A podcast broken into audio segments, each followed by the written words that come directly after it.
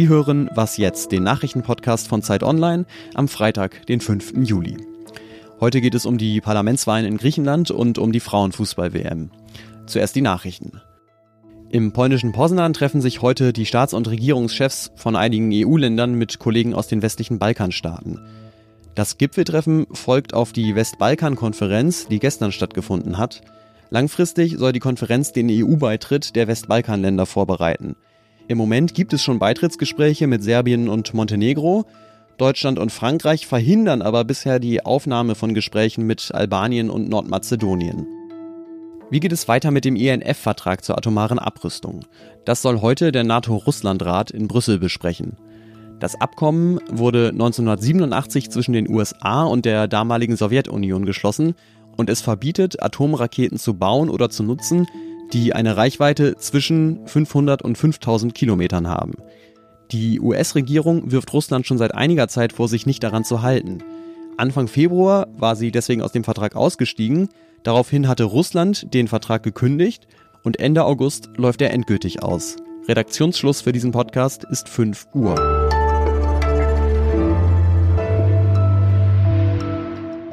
Guten Morgen, ich bin Ole Pflüger.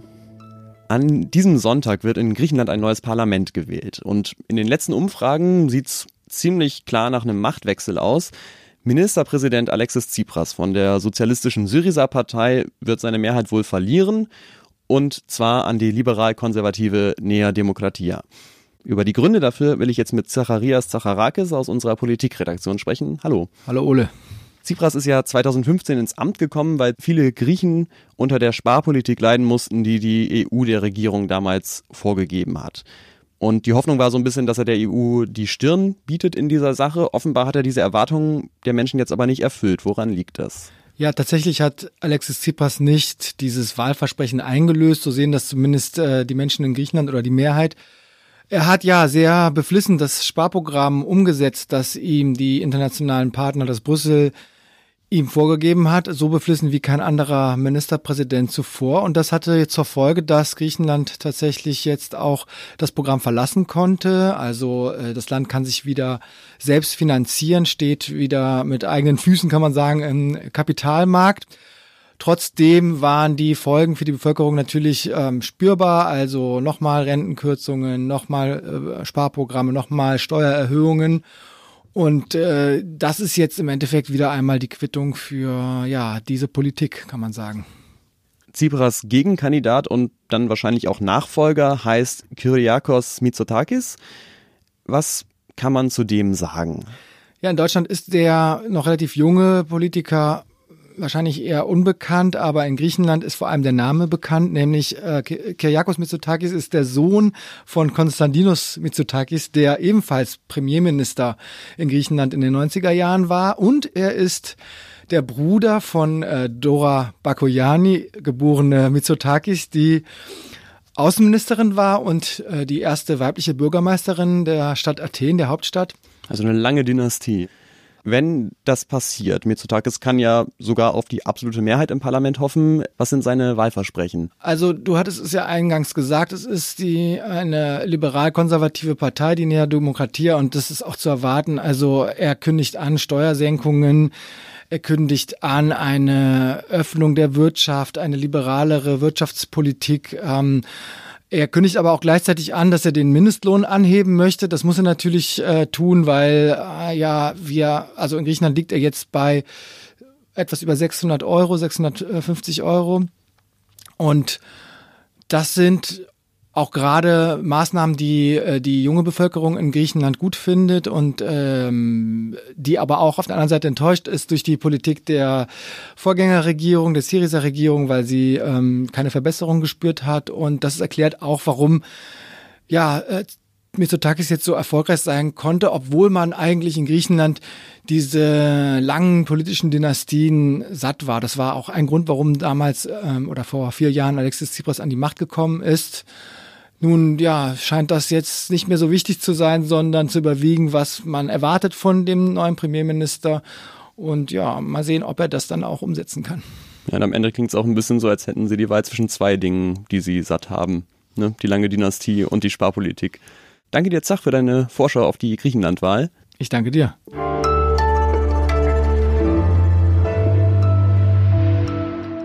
Und sonst so?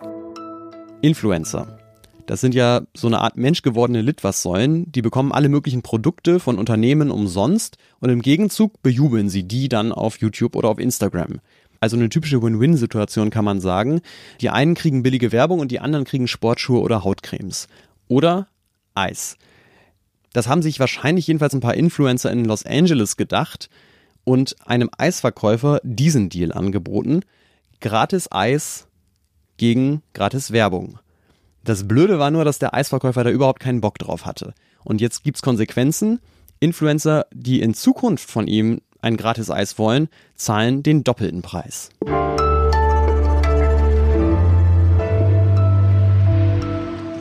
Might open up Groningen, yes! Groningen fires the Netherlands in front! And they might have one foot in the final! So hat das geklungen vorgestern Abend, als die Frauenfußballnationalmannschaft der Niederlande zum ersten Mal in ihrer Geschichte in ein WM-Finale eingezogen ist. Das findet am Sonntag statt.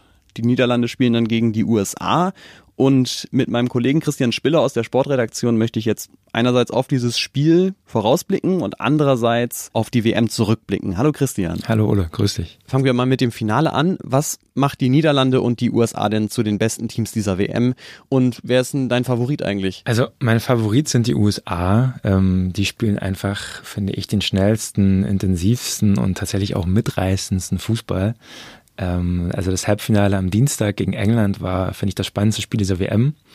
Und es gibt ja immer noch viele, die die Nasen rümpfen beim Thema Frauenfußball. Äh, ich muss sagen, wer dieses Spiel gesehen hat und das immer noch tut, das muss man dann so hart formulieren, der hat dann leider auch wenig Ahnung vom Fußball. Die Niederländerinnen stehen ein wenig überraschend im Finale. Sie spielen ein bisschen vorsichtiger, haben auch einige gute Spielerinnen, aber ihre große Stärke sind die Fans. Ja? Ähm, also überall, wo die Niederländerinnen auftreten, folgen ihnen irgendwie tausende Verrückte in kompletten Orange, tanzen durch die Straßen. Es gibt da wirklich sehr hübsche Videos auf YouTube. Einfach mal, einfach mal nachgucken. ist sehr, sehr schön.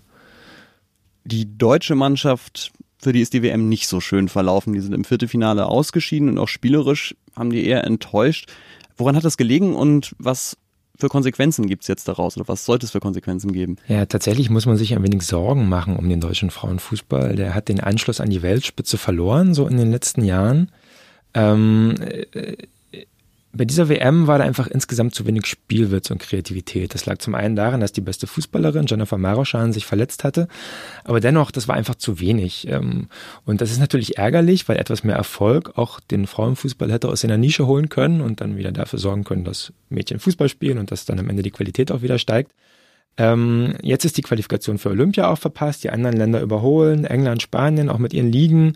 Dort entdecken immer mehr Männervereine den Frauenfußball und irgendwie hat man den Eindruck, der DFB verschläft da gerade eine Entwicklung und es scheint ihm ein bisschen egal zu sein, was seine Frauen machen. Und wenn der, der nicht aufwacht, dann wird das schwierig. Es gibt ein paar talentierte junge Spielerinnen wie Lena Oberdorf, Clara Bühl, Julia Gwynn, die waren jetzt schon dabei, werden in ein paar Jahren noch stärker, ein bisschen Hoffnung bleibt, aber es muss sich trotzdem was tun, damit das besser wird. Wenn wir allgemein auf die WM zurückgucken, was ist da so dein Fazit? Was war auffällig? Was hat dich überrascht? Mich hat überrascht, wie gut der Fußball geworden ist. Ähm, ich war Reporter bei der Heim-WM 2011, das war vor acht Jahren.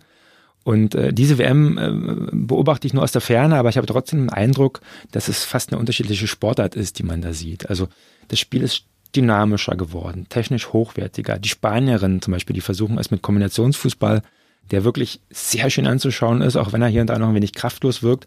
Auch die Japanerinnen hatten ja in ihren Achtelfinale gegen Niederlande wirklich tollen Fußball gespielt, hatten dann so ein bisschen Pech, dass sie einen dieser unsäglichen neuen Handelfmeter kassiert haben ähm, in der letzten Minute und ausgeschieden sind. Aber insgesamt, das Niveau wird immer, immer höher und äh, da kann man sich wirklich freuen auf die nächsten Turniere. Ja, das tun wir doch. Vielen Dank, Christian. Bitte, bitte. Das war die letzte Folge von Was jetzt für diese Woche. Am Montag melden wir uns wieder. Bis dahin können Sie uns gerne schreiben unter wasjetzt.zeit.de. Ich bin Ole Pflüger. Schönes Wochenende.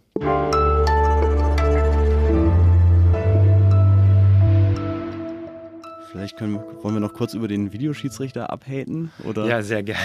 Sehr gerne. Dann sag mal was Wütendes über den Videoschiedsrichter. Ja, also die Leistung der Videoschiedsrichter bei dieser WM auch äh, wirklich katastrophal. Ähm, ich habe so das Gefühl, mit den Frauen kann man es ja machen. Ist wirklich, wirklich schlimm gerade.